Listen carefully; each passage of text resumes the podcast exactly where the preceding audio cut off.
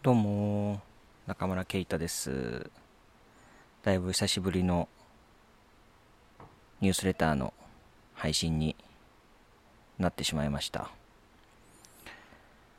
前回のニュースレターが、えー6月の半ばとかだったんで、もう1ヶ月以上経ってしまった形ですね。いや、なんか、いろいろ考えてしまって何を配信しようかなとか考えてしまっている間に時間が経ってしまいました。えーっとですね前回とかはおたあのお悩み相談への回答を書いたものでしたね。でお悩み相談がどんどん来ればですねそれにどんどん回答していきたいなと思ってるんですがお悩み相談はですねやっぱりないと来ないと回答できないのでぜひ皆さんあのフォームの方からお悩みがある方はどしどし引き続き募集していきますのいますのでお寄せください。お待ちしています。であのお悩み相談の方も続けていきたいと思ってはいるんですがあのとは言ってもですねやっぱ来ないと回答できないっていうのもありますしなのでなんかもうちょっと定期的定期的にじゃなくてもいいんですけど不定期でもいいんですけどもうちょっと頻度を上げてニュースレターを配信したいなと思ってて。であのーこの音声ですね。ポッドキャスト形式でのニュースレターの方が、まあ、気軽というか頻度を上げられるかなと思って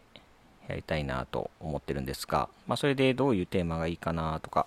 いろいろ考えてて、まあ、もしこういうテーマがここなんなんですかこういういう内容のポッドキャストが聞きたいとかあればぜひお寄せいただきたいんですが、まあ、いろいろ考えていて、なんだ、例えば読んだ本の話、見たコンテンツの話、ドラマ、映画、本とかですね、そういう話をしようかなとかいろいろ考えつつ、で、ちょっと思ったのが、まあ、あの、気になったニュースとかですね、気になった記事とか、話題、ネットで話題になったものとか、そういうのについて、まあ、普段からいろいろツイッターであのコメントつけて発信したりしてるんですけど、まあ、そういうのをであれば少し頻度を上げて配信できるかなと思ったんですね。まあ、ツイッターってなかなかこう文章ににあのツイートの形でまとめるのって大変だったりもするので、まあ、音声配信の形でちょっと気になったニュースについて考えを言うみたいなものを頻度を上げて1週間に1回は難しくも例えば2週間に1回とかなんかそういうような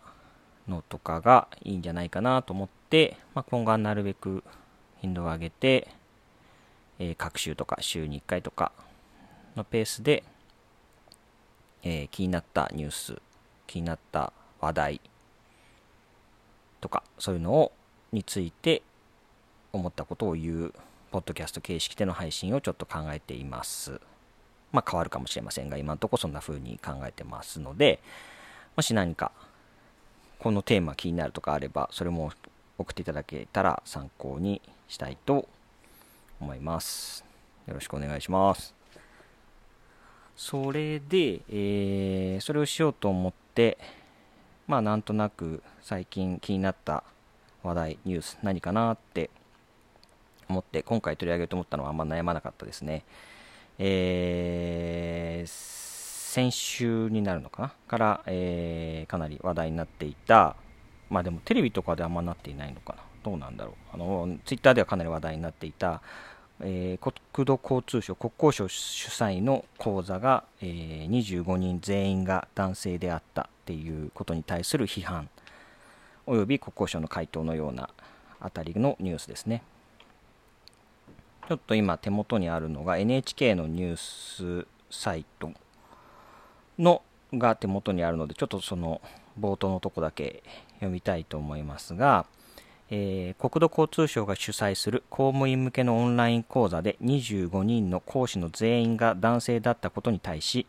男女間の平等の観点から批判の声が相次ぎました。これについて斉藤国土交通大臣は適切ではなかったとして女性講師の追加を検討する考えを示しましたと。いうようなニュースが、えー上がってましたね。で各新聞とかでも取り上げられたみたいなので、ネット上の騒ぎだけではなくなったというふうに捉えてますけど、えーかなり炎炎上って言い方前ですけど批判がしっかりされていたのはすごく良かったなと思います。本当ひどいですね。25人っていう数字がまたでかいですよね。25人選んで全員が男性だった。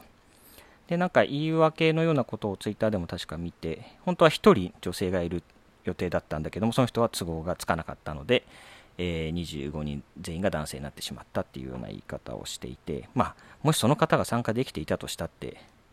25人男性で1人女性なんだからあのー、全く何の言い訳にもならないと僕は思うんですがで特にこのテーマがまちづくりとかだったんですよね。まちづくり政策などに関する公務員向けの、えー、セミナーというかこう、えー、講座ですね。なのでまちづくりに、えー、関わる講座で全員が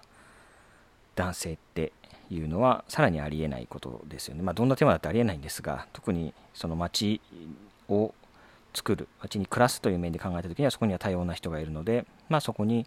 え男性しかいないっていうのはもうどう考えてもおかしいと、まあ、それは素直に、えー、国土交通省側も認めて反省して、えー、追加をしますというような話をしてしかも、まあ、検証すると今後のプロセスも見直すというようなことを言っている。で、これについてはもう本当に、例えば新聞に対する指揮者のコメントであるとか、ツイッターの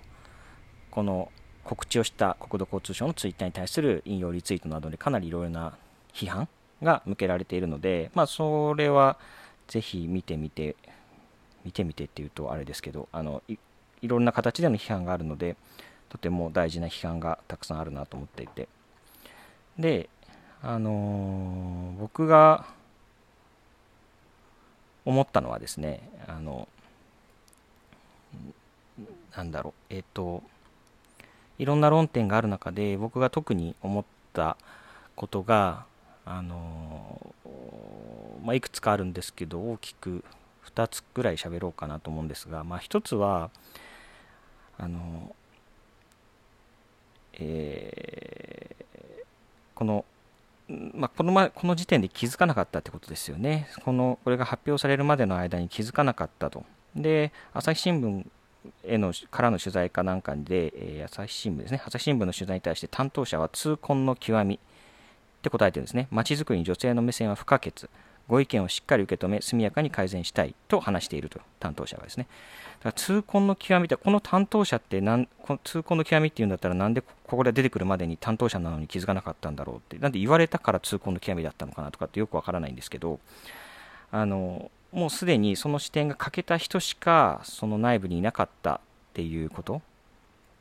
もしくはその視点があったとしあった人がいたとしても言い出せない空気だったってことですね。全員が意識がなかったかどうかはわからないんですよね、正直なところ。本当はすごく、ああこれ男性ばっかりだなと思っていた職員もいたかもしれない。だけどそれを言い出せない空気。それそれ自体がその硬直的な組織を表しているなと思うので、その本当にそのプロセスの部分およびその組織風土みたいな部分っていうのをしっかり考えなければならないなというふうに思ったんですね。でもう一つこっちが、えーと、特に僕が、あの思ったことなんですけどこれに対するいろいろな批判およびまあ賛否っていう形でまあ擁護している、まあ、ダメなんだけどでもしょうがなくないみたいな擁護の声っていうのはそれなりにあってでその中で、あのあったのがその25人この講師に罪はないみたいな言い方をする人はいたんですね。この国土交通省、選定した側とかそのプロセスには問題があるし、これに違和感を覚えなかったのは問題なんだけど、でもこの25人って本当にこの分野、まちづくりの分野では、あの素晴らしい実績がある人々であの、この人たちには罪がないんだっていうような言い方をしているあのコメントっていうのを見かけるんですけど、これ僕本当にそうかなって思うんですね。つまりこう、えー、男性ばかり、ジェンダーが偏った、ジェンダーバランスの取れていない、こういう事象がっていうのは最近よく見ると思って、で批判されてると思うんですけど、その時にそれに出た側、登壇した側っていうのは本当に罪はないのかっていう問題ですね。で、僕はこれは、まあ、罪があるっていう言い方は、どうなんだろう強いのかもしれないですけどやはりあの問題はあると思うんですね講師の側にも。まあ、なぜかといえば、まあ、このここに出た男性たちっていうのはこの、えー、まあ、実績があるからここに出るわけですよね。当然ながら。まちづきに関する何かしらの実績があるからこの講座に呼ばれたと。だけどこの講座に呼ばれた国土交通省が主催する講座に呼ばれたということ自体がもうまた新たな実績として加えられで今後何かの仕事につながっていくわけですよね。つまりあの実績が実績を呼んでいく形になると。で現状すでに男性が多い業界であればどうしたってそれが男性に偏っていくっていうのがあった時にそれを本当に分かっているのであれば男性側たち側その業界にいる男性たち側からの積極的な是正っていうのを求めていかなきゃいけない考えていかなければならなくてあのいくつかの指揮者の方も言ってましたけれどもその相談する側からジェンダーバランスの取れていないイベントには登壇しない。もしくはそういう企画には参加しないっていう意思表示をする人も増えているっていうようなコメントがあどこかの、え、記事であったんですけどやっぱそういう姿勢っていうのが求められますよね。少なくとも、えー、もしかしたらそういう人がいてここに本当に出なかった人がいるかもしれませんよね。国土交通省から依頼があったんだけれどもジェンダーバランス取れてますか？って聞いてあの今現状決まっている講師陣聞いたら明らかに男性が多かったのでもう自分は出ませんと言った人がいるかもしれないそれは分からないですけれども、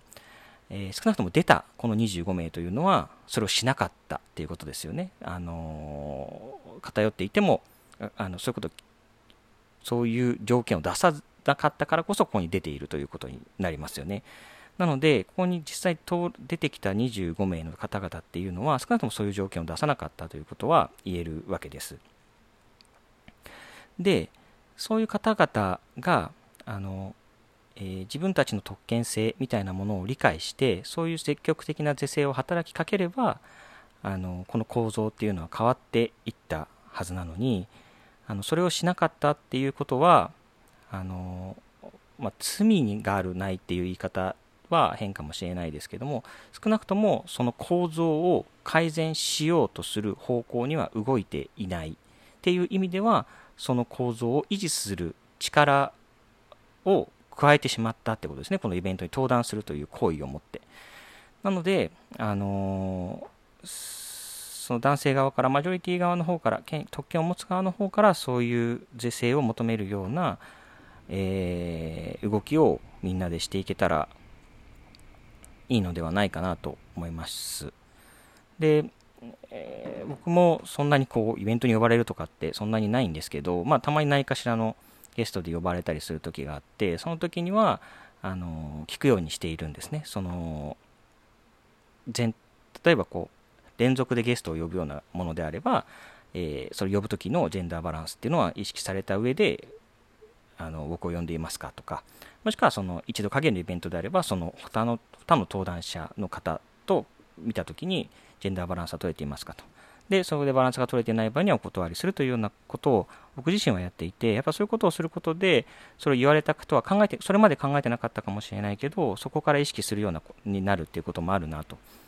思ってます。で、実際、あの、この間ある会議の時にですね、あの、まあ、ある役を決めようっていう時にも、あの、その役に、えー、ジェンダーバランスというものをあの意識しないのであれば、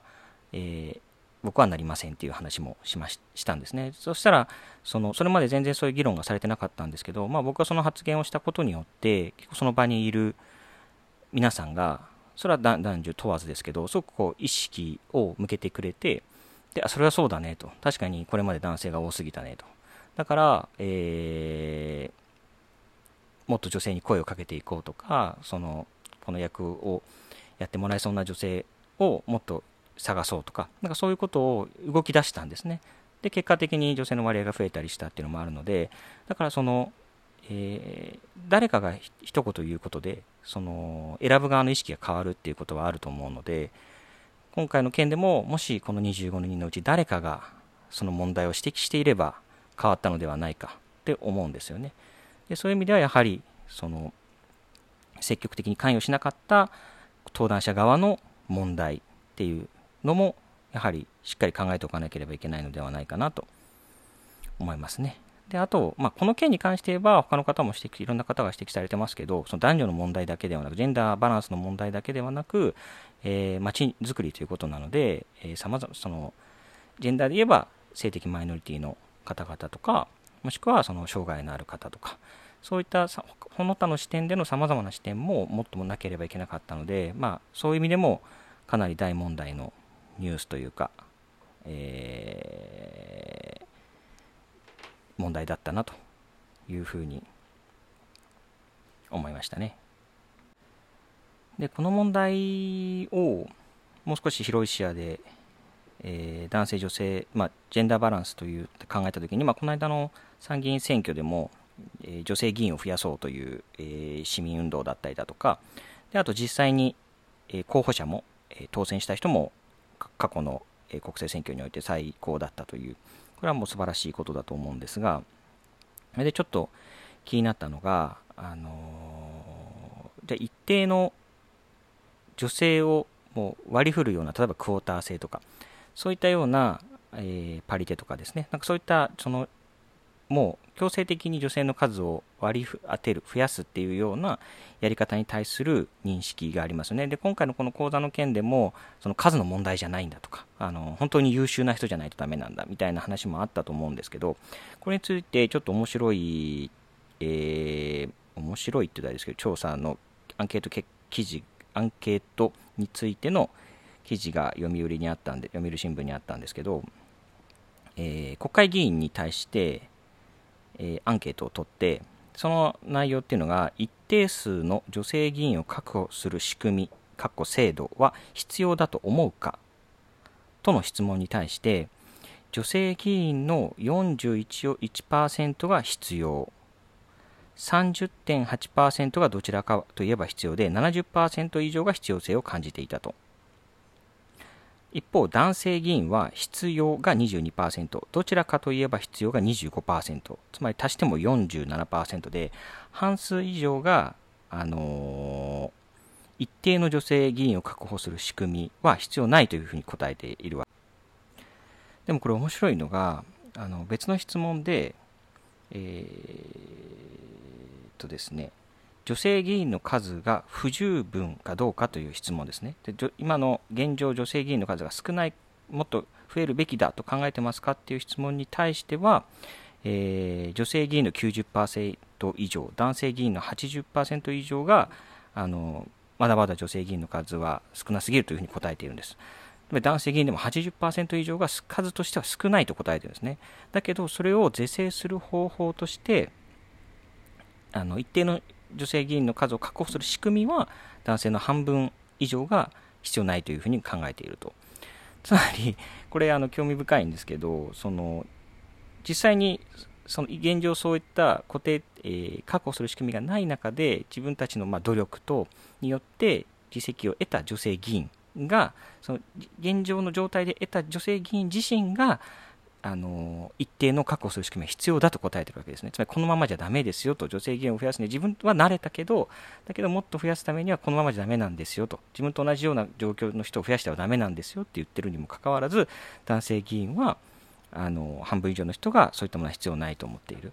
だこの認識の違いっていうのもすごくあの特徴的だなと思っていて、なんかその能力さえあればなれるでしょ？なってる人実際いるじゃんって考える男性といやいやそのかなりのハードルがあるんですよ女性には。そうじゃなくてあのもっと参加しやすい仕組みが必要なんですよって考える女性議員の差っていうのはよくよく見ておかなければいけないなというふうに思いましたね。で最後に少し、まあ、これはプラスで補足的な追加なんですけどもう一つまあ気になったニュースで今これ収録してるのが7月25日月曜日の、えー、昼間なんですけど、今絶賛ですね、僕のツイッターが若干通知が鳴りやまない状態になっていて、それが何に関するものかというと、祇園祭りと女性禁制に関する、女人禁制ですね、と呼ばれるものに関するツイートを昨日したら、今すごく、えー、通知が鳴りやまないぐらいいろいろな、いいねやリツイート、引用リツイートが来てるんですけど、えー、まあ、男だけという議論につなげて言うのであれば、まあ、祇園祭も多くの場面で、えー、女性が関与することが、えー、認められていないんですね、歴史的に。で、あの僕がそのツイートでしたのは、昨日、後祭りだったんですけれどもね、後祭りの山鉾巡行が昨日やってて、それをまテレビで見てたんですけど、そしたらまあある男性のあ女性の方が、まあ、これ、えー、巡行に参加できるのは男性だけなんだけれども、あの裏方では女性はたくさん、さまざまな形で活躍されているんですっていう話をして、でそれに受けた女男性のその、えー、あれは誰誰なんでしょうね、えー、解説者なのかアナウンサーなのか分かんないですけど、方が、えー、本当にそれはそうなんだと。で、女性が裏方でさまざまな活躍をしてくれているからこそ、男性たちがこうして、えー、表で活躍できるんだといったような話をしていて、まあ、それっておかしいよねっていうことを性別役割分担だよねって話をツイートでしてたら、えー、まあ、結構今様々な反応がもらっているというところですね、えー、まあ、そもそも知らなかったっていう人も結構多いみたいですね。京都の祇園祭が原則、えー、女性禁制だっていうことを知らなかったっていう人も多いみたいで、まあ、そういうのも含めて、えー、それおかしいという声がたくさん届いてるんですけど、まあ、その日本の神事なりお祭りなり、まあ、相撲などもそうですけどねその伝統儀式みたいなものが関わるものには女性が立ち入れないっていう問題が、まあ、ずっとありますよね。でその理由って、えー、まあ、よく言われるのが女性は汚れた存在であるというような、まあ、特にその月経などがある女性はえー、汚れた存在なので、だからそういう神事には立ち入らないんだ。まあ、その、えー、各お祭りとかそのそれぞれの儀式においていろいろな理由があるので一概には言えないですね。それぞれに細かいいろんな歴史があって。でむしろその男性の権威を増すためにそういうものを利用した歴史などもあるみたいなので、あのー、その一つの理由だけではなくてさまざまな問題が絡んだ上で今のその女人禁制みたいなものが出来上がってるわけですけども、まあ、大きく言えばそういった女性を差別的に扱う、えー、なぜなら汚れているからだといったような価値観が、まあえー、発端となって引き継がれて今ようなところにまで出てきているというのがあるので、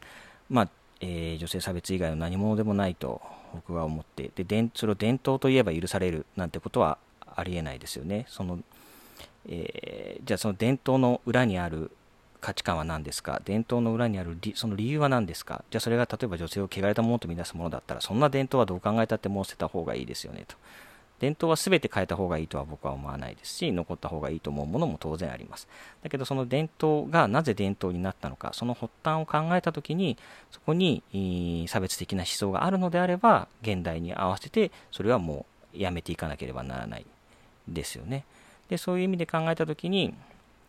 えー、祇園祭に女性が参加できない。で、あの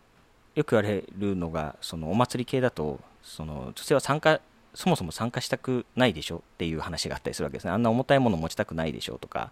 あのむしろ体力がかかるだから女性男性にやってほしいんじゃないのみたいな話があったりするわけですけど、あの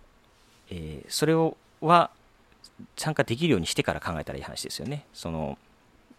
女性も参加できるとしたときに、じゃあ実際参加したい人がいるのかっていうと、それはまたもちろん別の話ですし、もしかしたら結果的に参加したい人はいないかもしれない。でも、将来参加したい人が出てくるかもしれない。少なくとも、えー、その扉というものは平等に与えられていなければならない。だから、現状したいっていう人が少ないから、いつまでもその、えー、女性禁制を守っ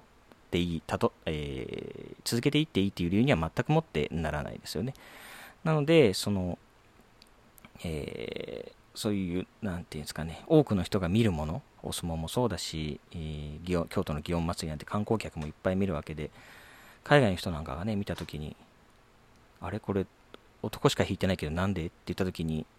え、そういうもんなんだよって説明するんですかね。どうなんだろう。じゃあなんでそういうもんなのって聞かれたときに、えー、その理由を、じゃあ日本では女性を汚れた存在だと見ていたんだよってもし説明したとしたら、今でもそう思ってるの？っていう話になりますよね。いや、今ではそう思ってないよって言うんだったら、じゃあもうやめたらいいじゃんっていう話ですよね。なので、えー、どう考えてもそこに、女性差別的思想がないわけはないので、で、それをもう認めるのであれば、それはもうやめていきましょうという方向になっていったらいいなと、まあ、なっていかなきゃいけないと思いますね。だから、えー、まあ、今回ツイッターで反響もらったこれで大きく、えー、みんなから反応もらえたのは嬉しかったですしそういうムーブメントが少しでも大きくなったらいいなというふうに思います、まあ、今回はそういう男だけ問題っていうのを取り上げました。また近々なんか気になったニュースがあったらなるべく間を置かずに、え、また配信したいと思います。皆さんも何か気になるものがあればどしどし何でも感想でもご意見ご感想反論でもあとお悩みもいつでもフォームからお待ちしています。ではではまた皆さん。暑さに負けずに頑張りましょう。ではでは。